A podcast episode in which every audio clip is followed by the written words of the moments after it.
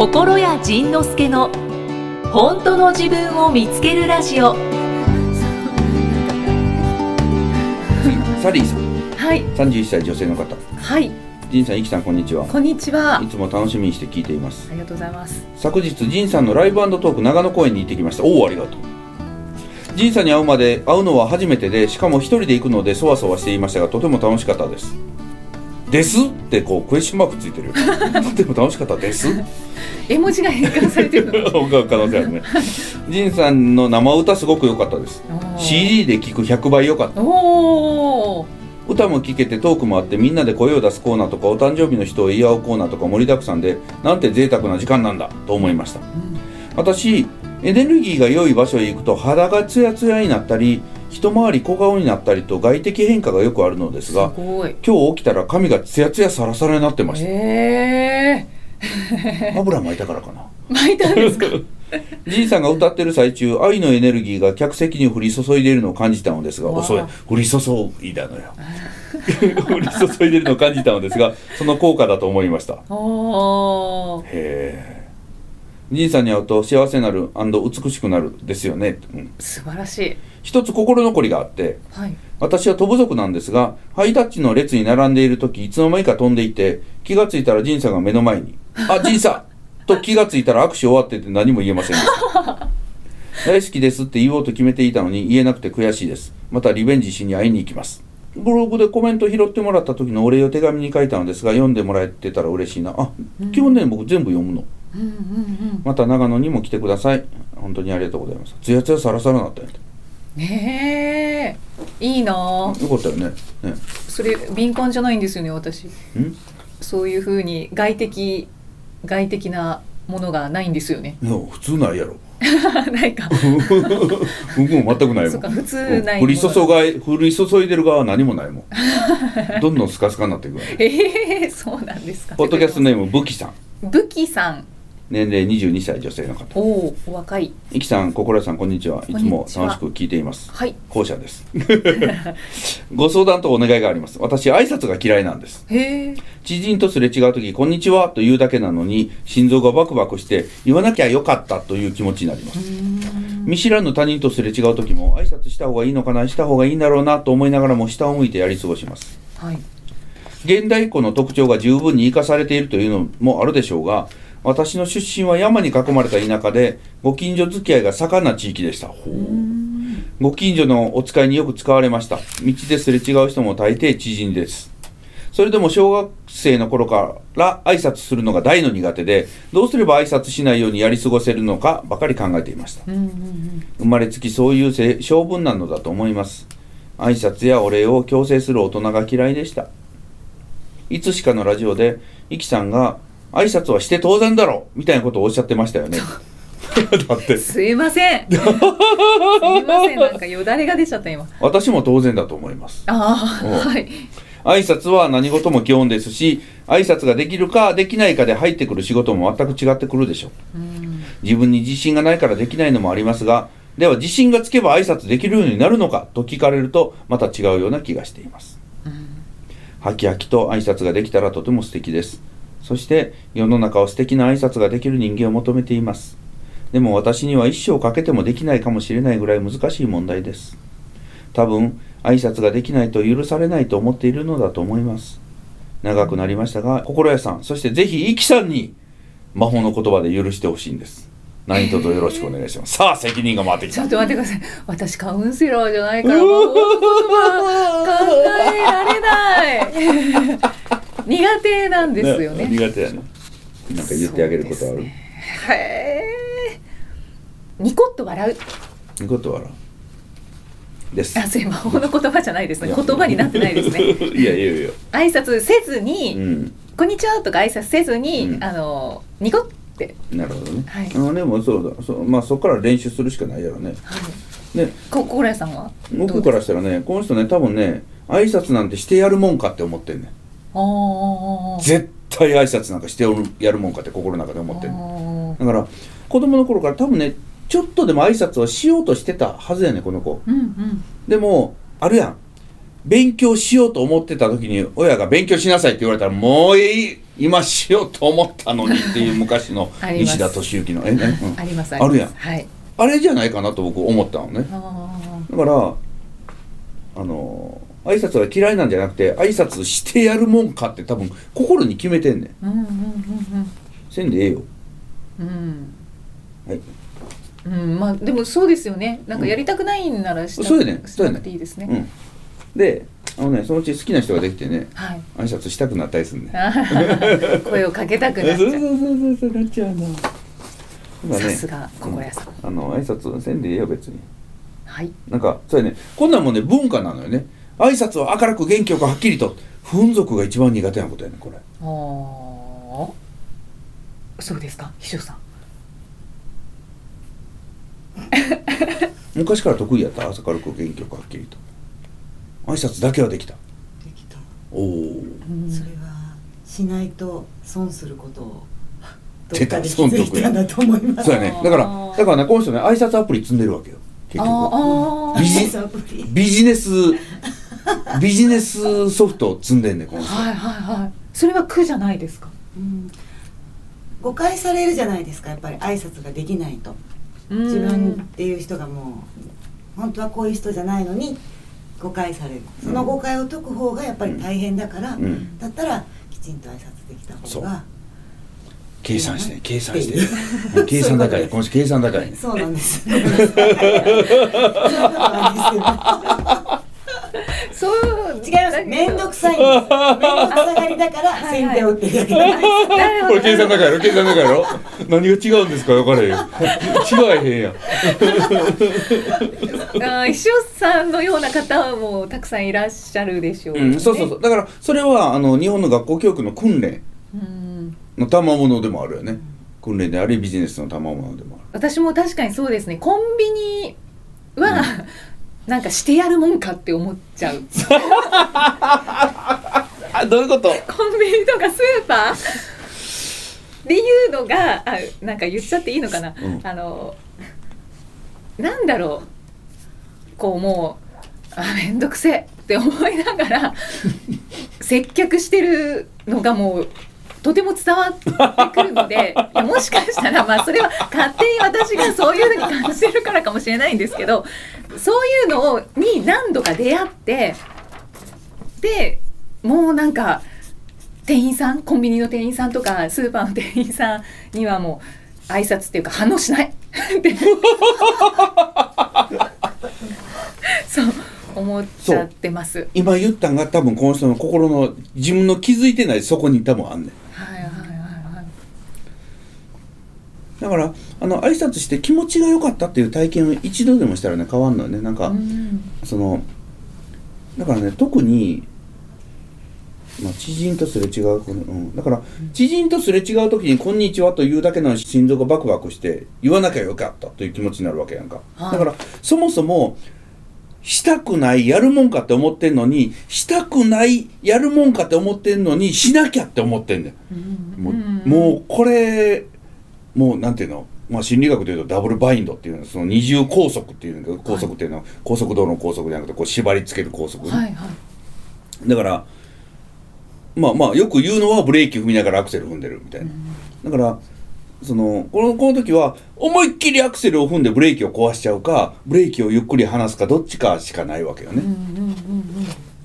だからあのまあ一つは挨拶しようと思わないでっていうことがこの人にとっての一番のまずは特効薬になると思うわけよ。うんうんうん。じゃあもう挨拶はしない。君は挨拶武器さん君は挨拶禁止です。何があっても挨拶とかしないようにちょっとうっかりアプリが動いて挨拶しようとしてしまうかもしれませんけどあなたは挨拶は禁止です。ニコッとするのはいいと思いますよ。ダメです。ゴットもダメです。ダメですか？挨拶じゃないじゃないですか。もう不愛想な。だって犬が通りすがりにワンって言えへんやん。挨拶しますって人間だけやねんそんなん言うの。そうですね。猫がニャーって言わないですにゃーって言えへんよね。なのにその牛もすれ違う時もうって言わへんやん。なのに人間だけがそのコミュニケーションだとかねそのそれねめっちゃ族は絶対言い出しよったわけよ昔の。ああそうです大昔のめっちゃ族が挨拶しようぜみたいな なんかすごいハマっちゃった。はい。そういうことやから。だからうん。あの武器さんあの挨拶禁止今日から禁止です。私はどうすればいいですか？コンビニ店員さんとかスーパーの人には。禁止です、挨拶しなくていいですか？性格悪いままでいてくださいないですか？そういうのないですか、ねでもね時々コンビニの店員さんでいい人も結構いいるのよそうなんですよね。その時になんか微妙な気持ちになるんです。ね。だからいあの挨拶したい人にはすればいいんじゃない？ああなるほど。なんかうちのすぐ近くのセブンイレブンは外国の人ばっかりやね。そのインドかなパキスタンかなの人たちばっかりの店員さんはその人ばっかりなのよ。はいはめっちゃみんな日本語うまいね。いへえででもね目目を見ずに「ありがとうございますありがとうございます」って言うんだけどはい。なんかねそれが面白くて「おはようございます」って言っちゃうねめっちゃ日本語うまいねってなんか話しかけてしまうのよね。あー心が広くありたい。はいすいません。うんあのめっちゃおもろいよ。次。はい。ポッドキャストネーム主人に仁さんと同じことを言われる育休中の母はい。27歳女性、はい。今の思いをつれづれなるままに書かせてください。はいどうぞ。私は3歳の娘。2ヶ月の息子を持つ母です。今日ポッドキャスト114回を聞きブログを読み泣きました、お娘の将来の可能性を広げようと勉強系の習い事を息子の出産前からやり始めたのですがはい。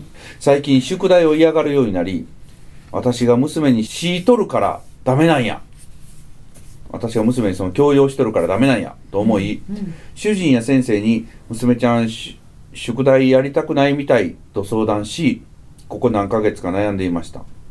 はい。わかる？なんとなく。なんとなく、うん。な今まだなんとなくしかわからへん。はい。主人にはお前の力量次第。先生には簡単な簡単なものも織り交ぜながらと言われやっぱり私があかんのやつまり宿題をさせられない私がダメなんだって言ってるのかな。うんうんうんはいやっぱり私があかんのやと思っていました息子は血のみ子で、まあ、2ヶ月やからな血のみやわなそうですね息子は血のみ子で自分の思うようなお世話をしてあげられず娘の宿題だけでなく身の回りのことも100%できずでモヤモヤがたまり積もり積もって気がつけばイライラしていました、もちろんそんなイライラを主人にも無意識にぶつけ私が怒っていないつもりでいても「何イライラしとるん?」と主人に言われ「怒ってないになんで怒っとるって言われなあかんのや」と切れたりすることがしばしばありました。まあ怒ってたよな、そんな私を見て娘は「パパダメだよ。ママ怒ってないよ」と言ったり主人と口論になると娘が大声で「パパママダメストップ」お英語喋るよ「パパママダメストップ」と言って話を止めてくれたりします。そんな中ポッドキャストで「子供ってお母さん好きやねん」って聞いてそしてブログで読んでパッカンしました。うん。娘3歳なのに私の味方してるやんって。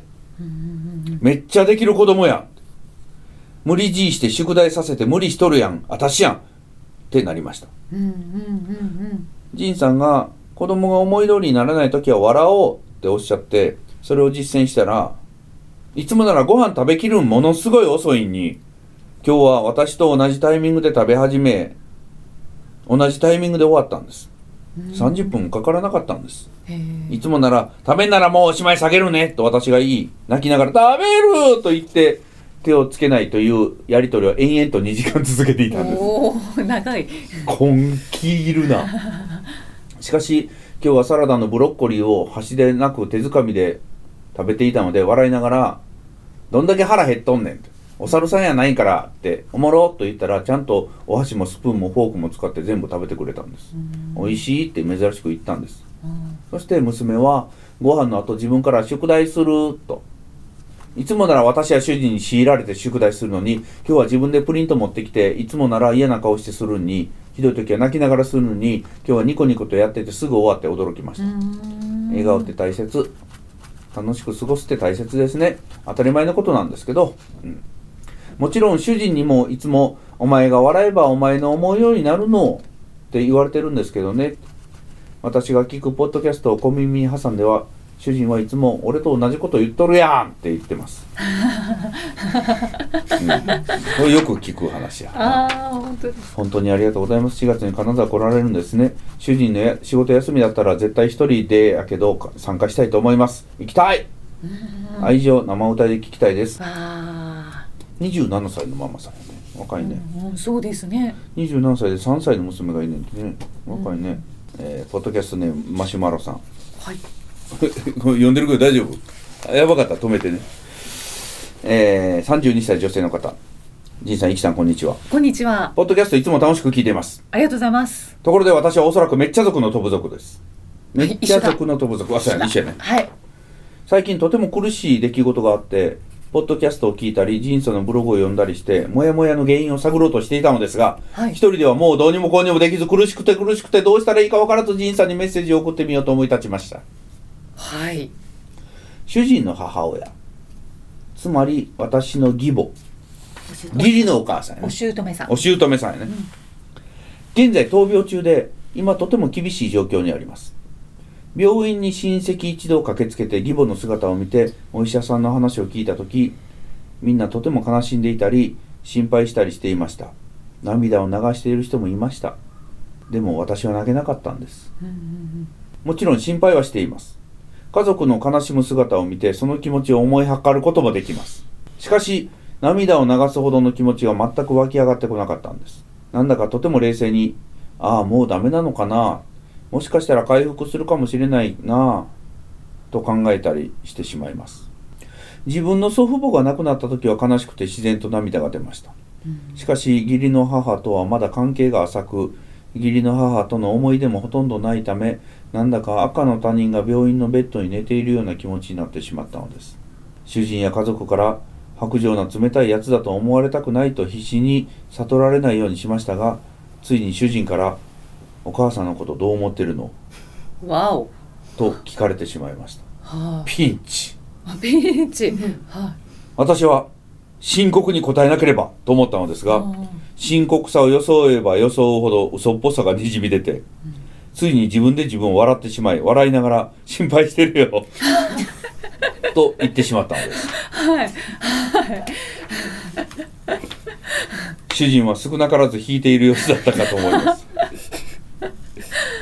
ごめん深刻なのが苦手ででも心配はしてるよ。お母さんのこともあなたのことも心配。でも私は冷静でいられるからだからあなたは安心して悲しんだり落ち込んだりしていいよと慌てて伝えたのです。まあ取り繕ったよね。その後主人は「大丈夫大丈夫!」などと言って私が何を言っても笑顔でニコニコ。私が本当の気持ちを伝えようとしてもはぐらかされてしまいます。次の日の朝もよそよそしく自分はこんなにも白状で冷たい人間だったんだと悲しくなりました。こんな風に空気を読めない一言は言って自分は全く悪意なんてなかったのに人から嫌われたり怒られたりすることが今までも何度もありました。そして今回は大切で大好きな家族にも嫌われそうです。仁さん私はこの白状で冷たい感情をどうしたらいいのでしょうか。主人に本当のことを伝えた方がいいのかな。そして空気が読めない一言を言って大好きな人からも嫌われて一人ぼっちになるのが怖いです。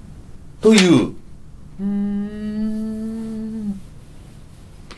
僕もね自分の親父が死んだ時って涙も何も出なかったのこの人と一緒やったのなんかああもうダメなのかなって思って見てた。はいはいはい。でなんか突然ブクッと起き上がるかもしれんなとか、ね、いろんなこと考えてたんやけどうん悲しいってあんまなかったのこん。なことよね。うんうんそうですね。わかんないですね。そのやっぱりねその関係性が薄かったらそうなるうーん肉親でも？肉親でも。はいはい。そうなもう僕だけなんかもしれんけど僕はねもう冷たい人やからそのいやー私も聞きながら、うん。あの祖母のことをまた思い出してて、ん。祖母のお葬式の時にうん。母親が珍しく泣いていておおあの祖母が亡くなった悲しみよりもあは母親も涙流す人なんだなって それがすごく印象に残ってますね。そうだからいろんなお葬式も出てきたけど泣けたことってほぼないよね。川島直美さんの時なんか泣けたね。あなんかもう会えないんだなと思ったらねなんかえらい泣けたんやけど、それ以外はなんか「お疲れさんでした」みたいな急の方が実はでかくて。はい「お疲れ様でした」「お疲れ様でした」みたいなだから悲しんでる人を見て悲しくあの泣けてきたりするけどね。ああそうですあーって泣いてる人見て「おーい!」って泣けてきたりするぐらい。うんもうねだから冷たい人間もプラスチックでできてるよね。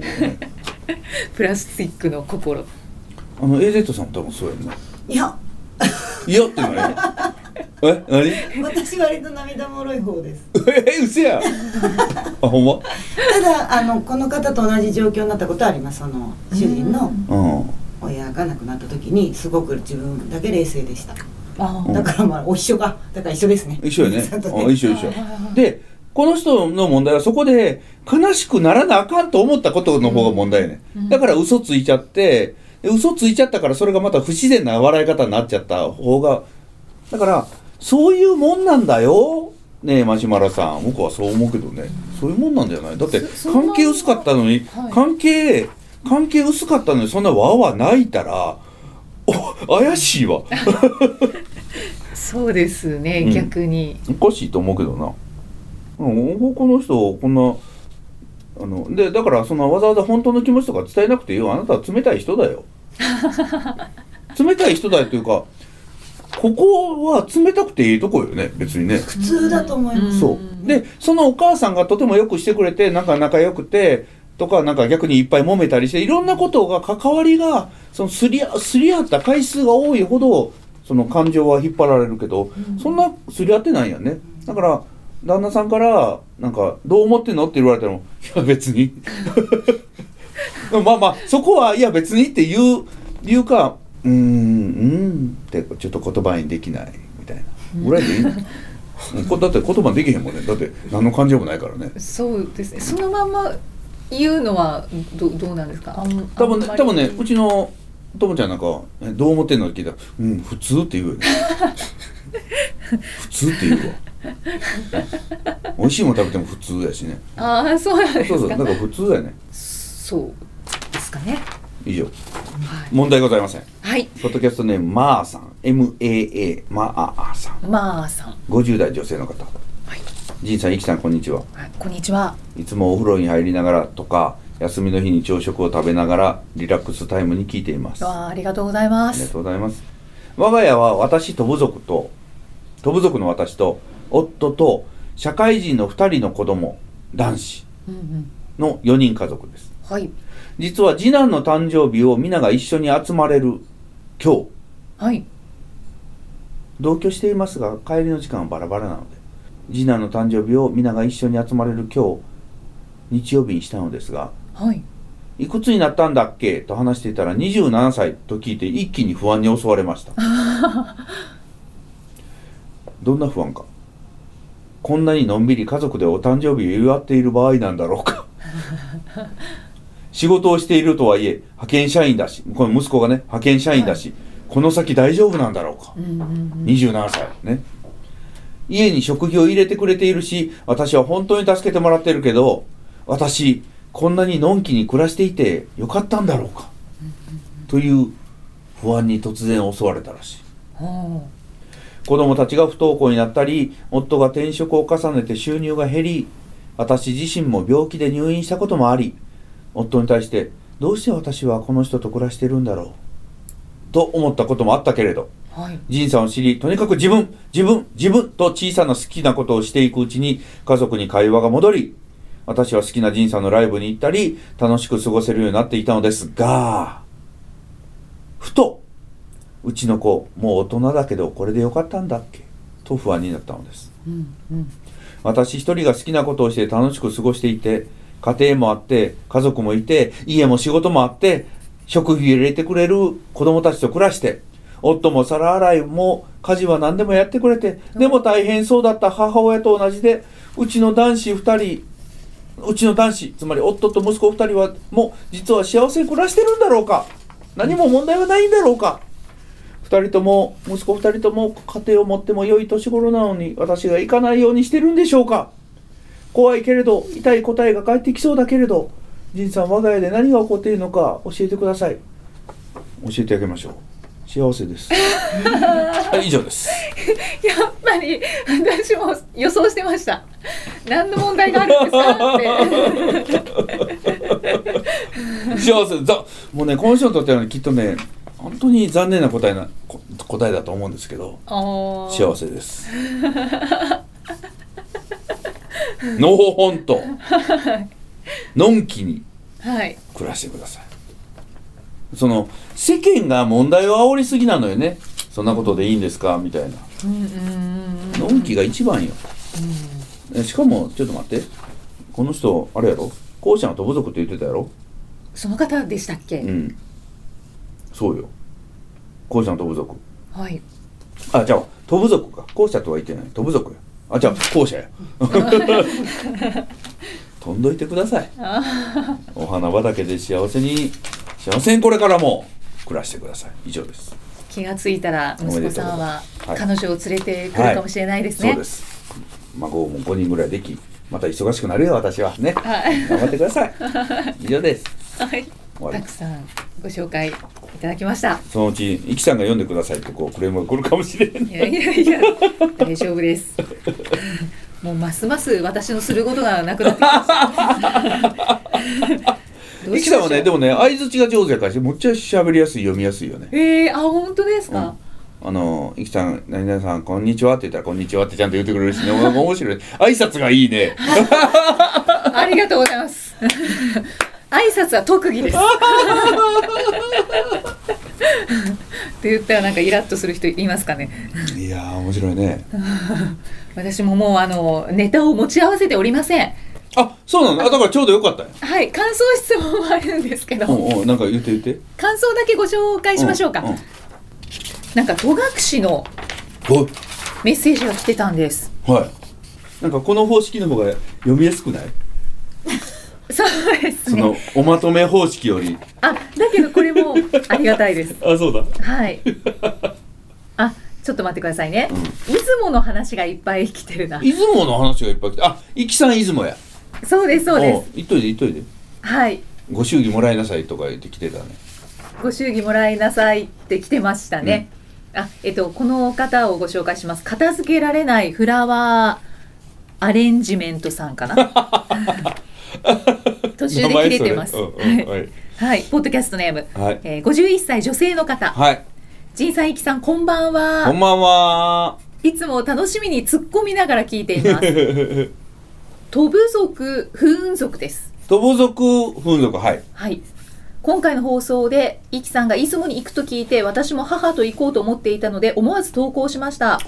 以前イキさんが言っていた戸隠は行かれましたか？ほ私はまだ行ったことがないのでイキさんの感想も聞きたいですう。うん。ジンさんは雪の中の投稿も楽しかったですそういつ来たの？割と最近やな。ほなおこれこの間20はい。長野行って戸隠行ってからの投稿やね。じゃあね。そうですね。うん。3月27日。へえあそうなんやね。午前0時に来へてえ投稿あの雪の中の動画見ました。ライブ配信。うん 面白かった。もう竜がいっぱい飛んでても面白かうむっちゃびっくりした。もうはあはあ言うたけどねしんどかった。いやー私も空をちょっと映したんです。あで、うん。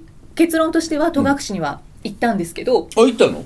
戸隠は行きました去年11月に行っあてあ出雲大社はまだ行ってないんですけど、うんうんうん。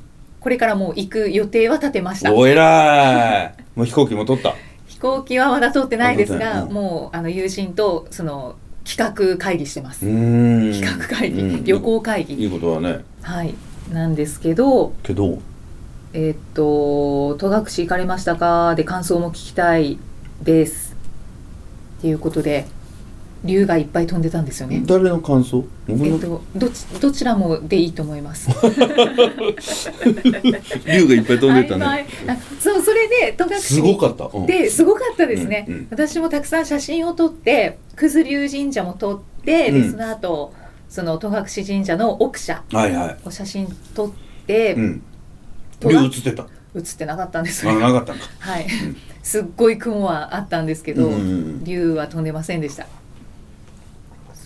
よかったです戸隠。よかったね。はい。あのあの参道気持ちいいやろ、気持ちいい。結構長いですけどね、うん、後半はは言うけどね。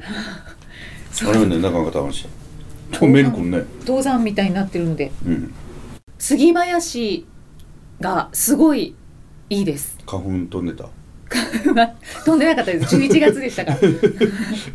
春だとちょっときついかもしれない。杉並木もあの巨木がずっとあるので、あれなんとも言えねストレートやもんね、はい。ほんま気持ち。いいそうなんです。で苔がびっしり生えてて、うん。もう苔可愛すぎてうん。動画とか撮っちゃいました、ああそうだねそうだね、はもうキョロキョロするよね。キョロキョロする気持ちですので、僕は今回みてください。今回行ったのはもう雪が積もってて、うんうん。もう真っ白の世界を参道を歩いていたもんね。あれはいも気持ちよかった。楽しかったえいいなーって思いながら見てました。で小津流車は雪で埋まってて雪でバリケードして、あのもう見えなくしてあった、あはいはいではい。あの奥社の方だけお参りできたんやけどうんその雪がふかふかでなくて人が歩くから踏み固められてて、そしたらね凍結すんのよね。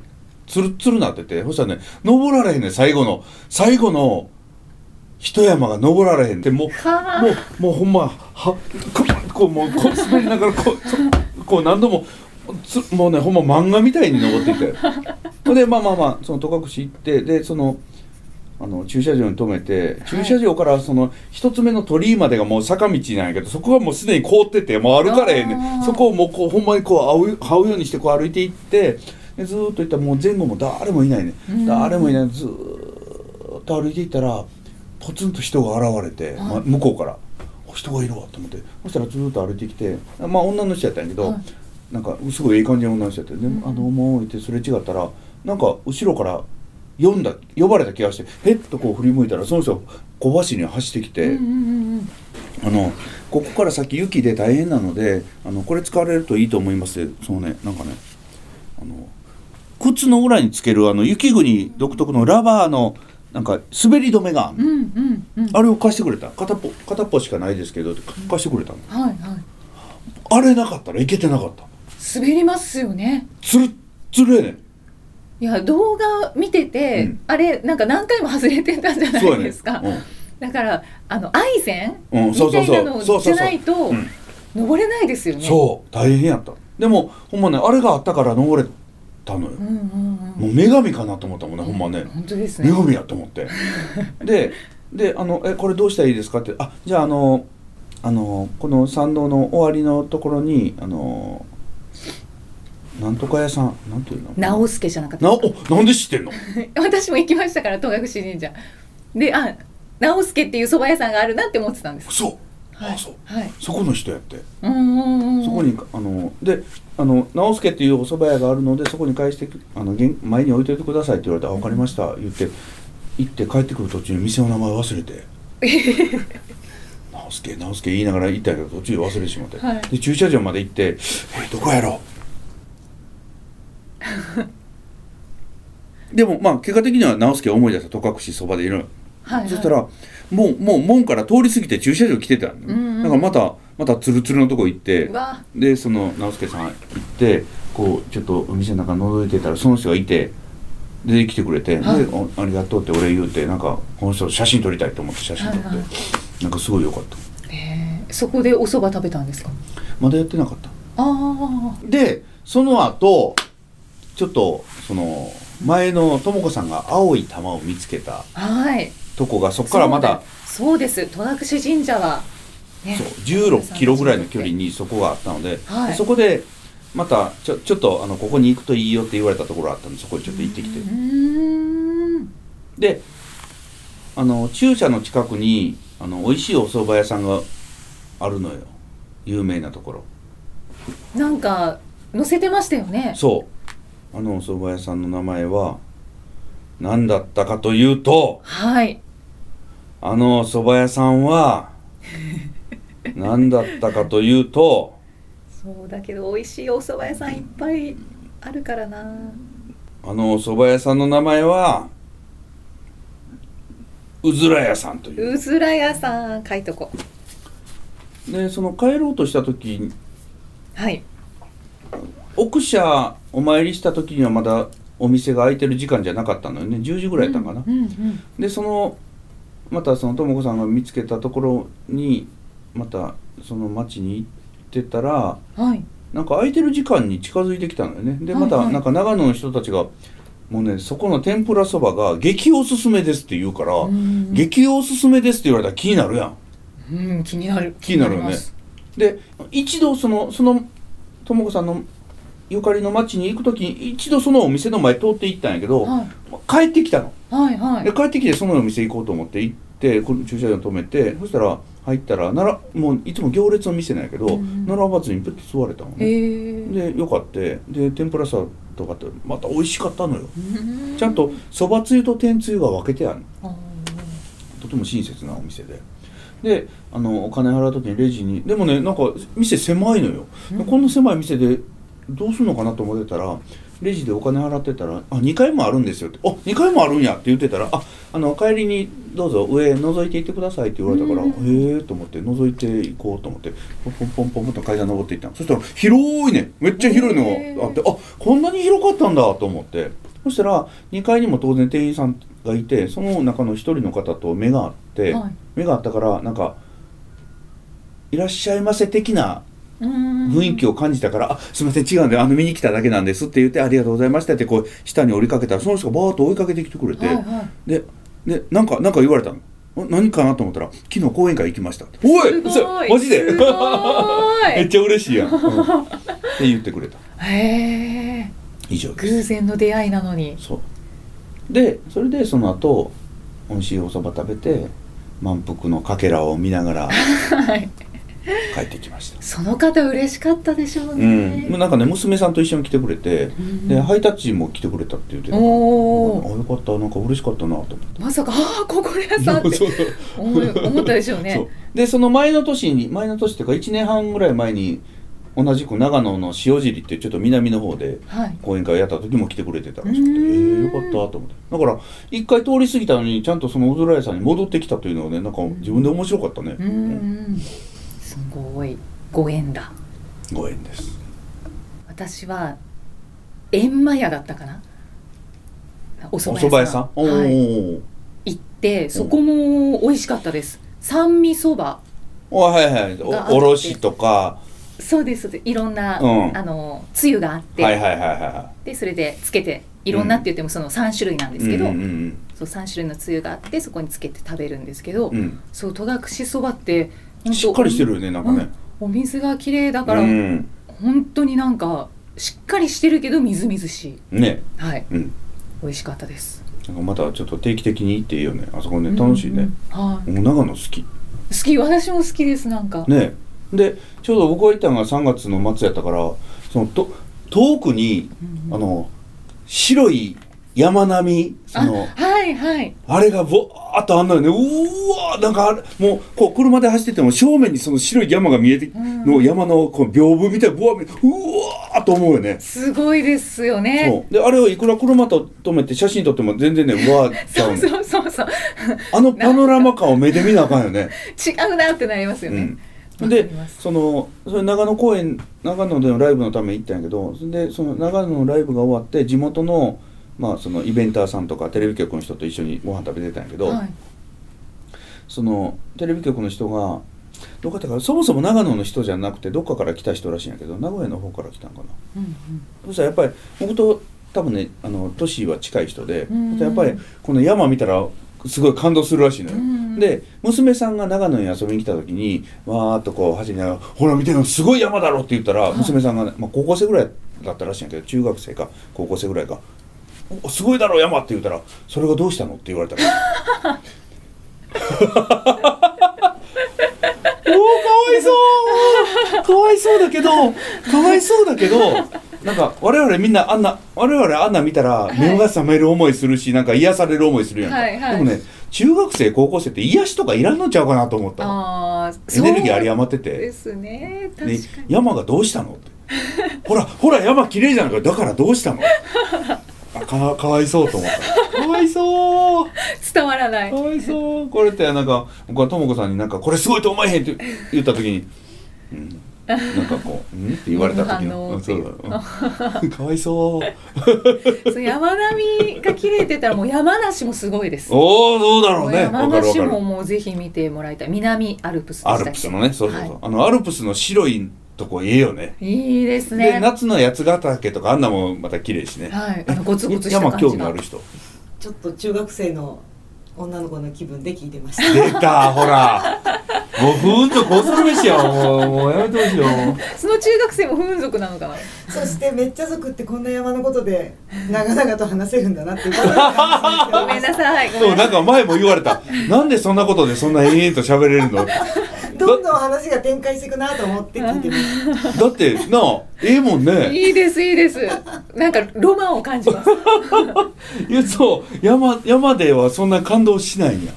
雪山では、うんそそお二方ほどでは綺麗だなとはもちろん思うと思います。ああ綺麗だな。ああ綺麗だな。ちょっと援護をお願いします。うん一緒です。一緒ですよね。あ風俗って怖い。わかりましたねそのそのそうめっちゃ族ってなんかそういうしょうもないことでもめっちゃ楽しいもんな。めっちゃ盛り上がるもんな。盛り上がってましたね。そうそうですね。盛り上がってましたね。な感動しかもますよね。しかも今の盛り上げようと思って盛り上げたんじゃなくて盛り上がったもんね。そうですね。だって山よ。あのあの山。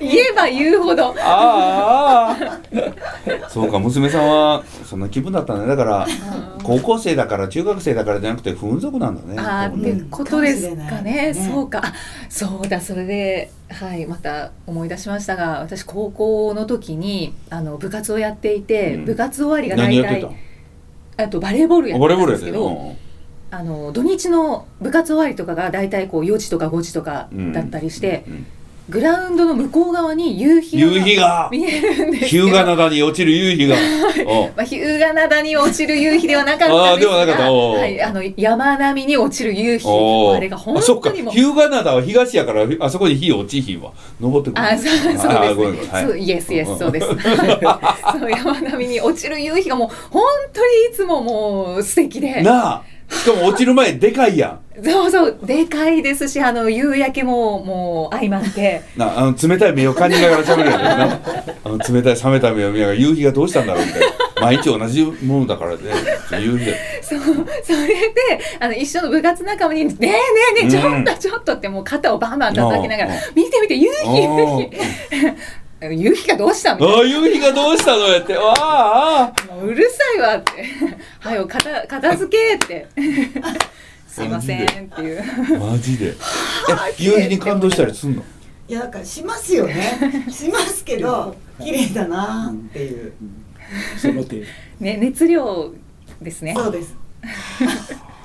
ししてますよね。表に出てないだけで。瞬間でしてます。瞬間。なるほど瞬間か。瞬間やってわざわざ継続するもんね。延々とね。10分ぐらいは持ちますね。うん。面白いですね。風俗恐るべしや。でもこれでも風俗って知っててよかった。風俗という生き物を。知見してもらってありがとうございます。ねこれ世紀の大発見よね。本当に。はいだからイグ・ノーベル目指して。うん頑張る。ちょっとちょっと。論文をお願いします。今の次の公演のネタで使おう ぜひぜひ風俗は山並みとか夕日に感動しない 心やメモいやだから感動はしてるんです。瞬間的に感動するそうです。何感動してんの？感動はしてるんですけど、本当に一瞬ですよね。綺麗そうです。ねでは他人と共有とかしないですよね。いしないですねいや本当にそうですそういうことですよ。いや本当にそう強制的に共有させないでだろう。なんでだろう。共有しないのそういうことも忘れますうん。だから忘れるもう本当に感じてそう。のまま通り過ぎちゃう。そうそうそう。う。だからそれを思い出さない。あんまり。あー。かもしれ俺らいつまでもよかったなよかっためっちゃよかったよなんかな引き出しから取り出せますねこれがそうそうそうそう全く何回でもしゃぶれるよねあれしゃぶれるしゃべれるじゃなくてうん何回でも味わえるよねそうです置いといて確ねかにそうですねはい確かに炙り出せますねあ売り出せる何回でもいけるよほんま不思議だ。不思議ですね。まあそれはちょっとうざいところでもありますけどね。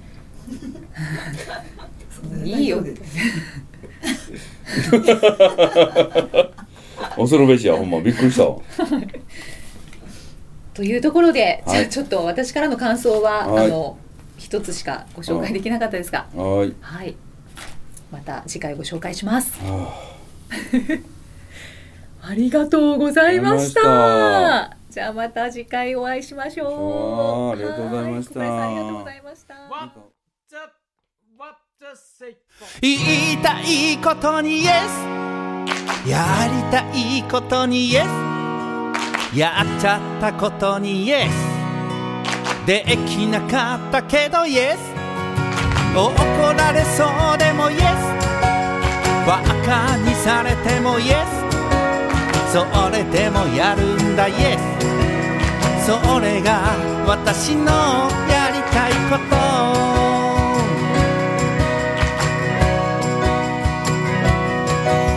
どんなに我慢してたってどんなにいい子にしてたって嫌われる時は嫌われて怒られる時もあるもんだ。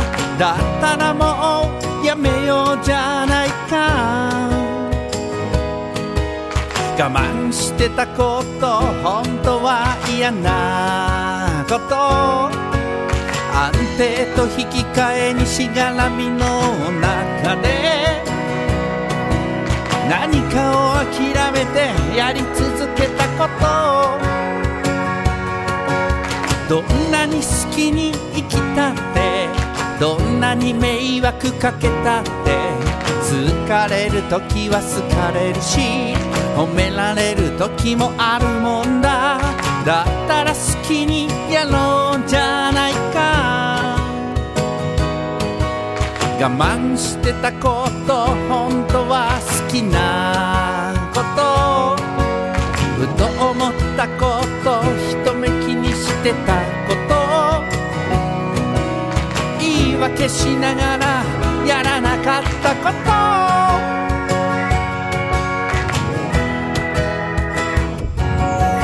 言いたいことにイエス。やりたいことにイエス。やっちゃったことにイエス。できなかったけどイエス。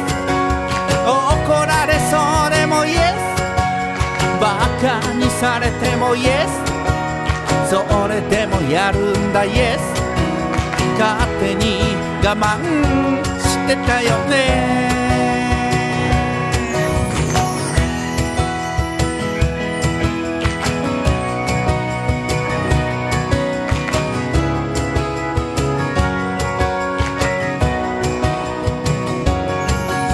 常識外れでイエス。理解されなくてイエス。一人ぼっちでもイエス。自分の味方だイエス。うまくいかなくてイエス。怖いまんまでイエス。無茶ぶりされてもイエス。勝手に諦めていったよね。言いたいことにイエス。やりたいことにイエス。やっちゃったことにイエス。できなかったけどイエス。怒られそうでもイエス。バカにされてもイエス。それでもやるんだイエス。それが私のやりたいこと。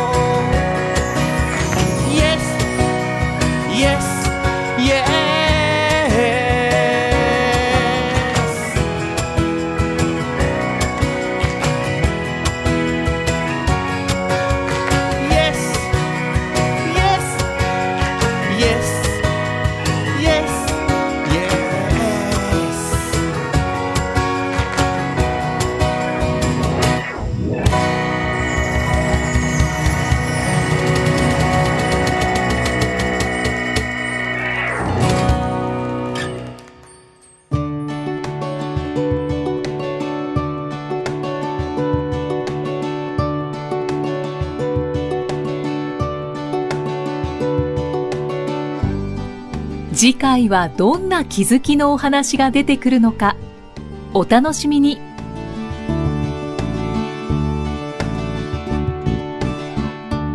この番組は提供心谷仁之助プロデュースキクタスナレーション生きみえでお送りしました。